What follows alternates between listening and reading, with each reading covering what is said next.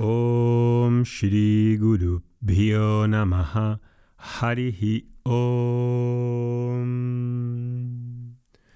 Buenos días a todos, Namaste, en estos días de un verano bastante caluroso aquí en Madrid, en España. Y estamos en la, en la número 6, el mantra número 6 de estos Shantipata, estos antipatas tan importantes. Y hoy vamos a tratar con uno que es muy especial, muy querido para los alumnos de Vedanta que estudian y que se repite justo al principio de cada clase de Vedanta. Lo voy a desglosar palabra por palabra y voy a explicaros el significado. Esta es la recitación. Sería así. Om Sahana Vavatu Sahanau Bhunaktu Sahaviryankaravavahai Tejasvinavadhitamastu ma vitvishavahai Om Shanti Shanti Shanti Harihi Om. Bueno, como os decía, este mantra es muy especial, muy querido, conocido por todos los alumnos de Vedanta y aparece en la Taitriya Upanishad también. Y el significado, voy a dar el significado lo primero y luego voy con el desglose. El significado es así, que Ishvara, que el ser cósmico, el Señor, nos proteja a ambos, que nos nutra, que juntos adquiramos la capacidad, la capacidad de estudiar y de comprender, que nuestro estudio sea brillante, que no existan cavilaciones entre nosotros. Om, paz, paz, paz. Como decía, este mantra pues tiene tres partes, ¿no? Una es Guru Siksha Rakshanam, es decir, la protección del profesor y la protección del alumno para la comunicación. Ambos, el estudiante y el profesor, buscan la bendición para superar los obstáculos en el estudio. ¿Qué obstáculos? Pues muchos que pueden aparecer. Mala memoria, incapacidad de concentrarse, eh, salud precaria, etcétera, etcétera. Cuando digo estudio, no es un estudio como el que probablemente muchas personas se les venga a la mente, ¿no? No es un estudio de coger un libro, de tomar un libro y empollarlo. Cuando decimos estudio, nos referimos a una visión directa sobre el ser, que no es por empollar, por poner codos, es una visión directa e intuitiva sobre la realidad, sobre mí mismo. Aunque digamos estudio, esta palabra estudio en la tradición védica tiene esta connotación de visión, de una comprensión íntima, de una comprensión que tiene que ver sobre mí mismo, que no es una memorización, que no es un conocimiento especulativo. Entonces, la primera parte que tiene este mantra es eso, la protección para la comunicación, para que pueda haber una buena comunicación entre el profesor y el alumno y los obstáculos que haya en el camino se vayan diluyendo. Y por eso la primera frase, Om Sahana Vavatu, Avatu, Sahanau Avatu. Saha es Ishvara. Que Ishvara Avatu. Avatu es proteger, que nos proteja a ambos. Nau. Que el Señor nos proteja a ambos. Siguiente palabra, siguiente frase es igual. Sahanau.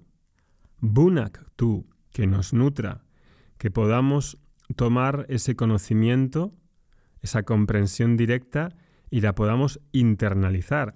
En ese nutrir quiere, hay una digestión, hay una asimilación, hay una internalización. Cuando solamente es una información, entra por un oído y puede salir por el otro. No me transforma. Tengo que escuchar, tengo que comprender, he de quitar las dudas, de forma intelectual, porque las dudas están en el intelecto, he de quitar las dudas y sobre todo he de internalizar, es decir, hacer lo mío, que no sea un conocimiento de segunda mano, que no sea un conocimiento que alguien me dice, pero que yo no internalizo. Y por eso esa segunda frase, bunaktu, que esa comprensión, que ese estudio que estamos haciendo juntos nos nutra y nos transforme. Si no nos transforma, no es conocimiento. Tercera línea. Sahavirian Karavavahai. Que adquiramos. Karavavahai, que adquiramos Viriam. Viriam es una palabra polisémica. Una palabra polisémica en la que quiere decir fuerza, quiere decir em, esfuerzo también, quiere decir em, mm, potencia. Entonces, en esta segunda parte es el Guru Prayastana, una oración que estamos haciendo al principio de la clase para hacer el suficiente esfuerzo por parte del profesor en la comunicación, ha de ser capaz de comunicar de un modo en el que el alumno pueda comprender, que no esté lleno de dificultades, que no sea farragoso, que no sea abstracto, que no sea em, una especulación teórica. Ha de comprender algo que no es que sea difícil, sino que a veces está fuera del alcance de las palabras, pero aún así se utiliza la comunicación. El profesor tiene un método y ha de hacer el esfuerzo para comunicar de una manera en la que el alumno pueda comprender. Por eso en la tradición védica, cuando las personas se acercan a las clases, dicen, caramba, qué claro es.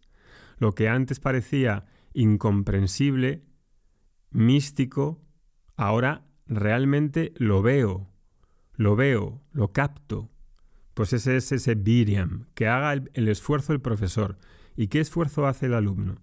El alumno hace el esfuerzo de atender, que no es poco, de atender activamente, de escuchar activamente, de escuchar activamente, de estar muy atento a lo que se dice.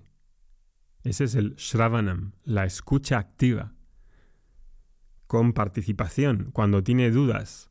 Hay mananam, hay una reflexión y como hay dudas, y hay muchas dudas al comienzo para algunas personas, pues claro, no me puedo quedar con las dudas porque las dudas no se tienen por qué ir. Hay un diálogo, hay un sambada y el alumno escucha activamente y cuando no entiende, pregunta. Por eso cuando estudias de libro, solo con un libro, ¿a quién preguntas? Al libro no le puedes preguntar. Esa es la diferencia entre tener un profesor. Entonces, hacemos el esfuerzo ambos, el profesor y alumno. Y no solamente en la clase, sino también fuera de la clase, porque la materia de ese estudio, entre comillas, soy yo mismo, es el autoconocimiento, entonces no solamente me lo quedo en la clase, sino después de la clase sigo con los deberes. Los deberes que es reflexionar, traerlo a mi vida cotidiana, rememorar, morar, confiar en esas palabras para seguir contemplando en mi vida, en mi vida cotidiana, en la realidad cotidiana que vivo, en mi familia, sin escaparme, sin pensar que el mundo ha de cambiar para que yo me sienta bien, en lo que me está sucediendo, que ya es suficiente materia prima que tengo para vivir, ahí sobre eso reflexiono.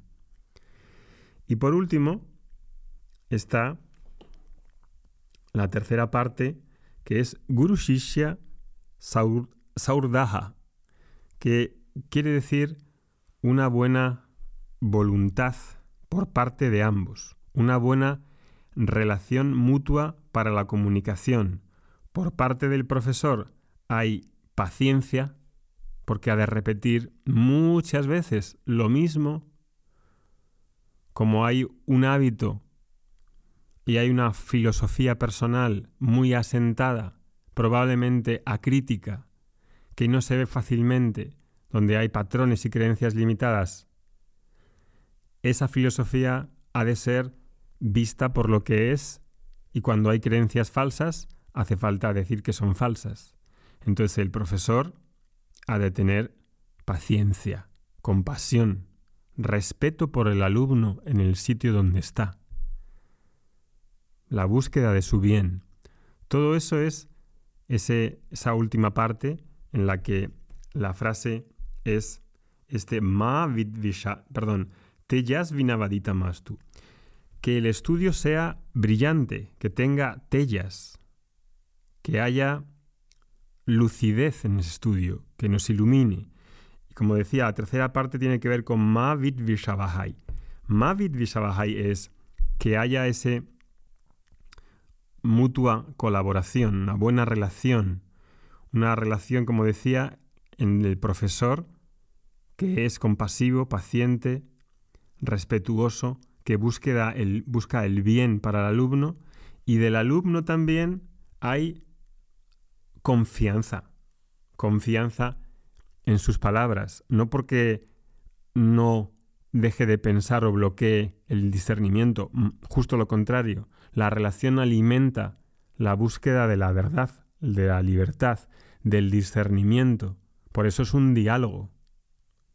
Entonces en ese diálogo, la persona, aunque a veces sienta que eso es verdad y parezca que haya una diferencia, haya un, un gap, una distancia entre lo que se dice, lo que conoces y lo que cómo vives, hay confianza en las palabras del profesor, en las palabras del Vedanta. De esa manera, la relación de buena, la relación mutua, de buena confianza, es una relación en la que hay una, se lubrica, se hace armónica. Y eso es aplicable también en cualquier otra relación, en la familia, en el trabajo. Hay una constante interacción y se necesita ese respeto, esa confianza, esa paciencia y compasión mutuas. Pues este es este verso que recitamos en cada clase y que es muy importante saber lo que se dice para que la frase, para que la oración tenga esa capacidad de guiarnos, de que nos nutramos, de que el estudio sea brillante y de que no existan cavilaciones, que haya una buena relación entre profesor y alumno.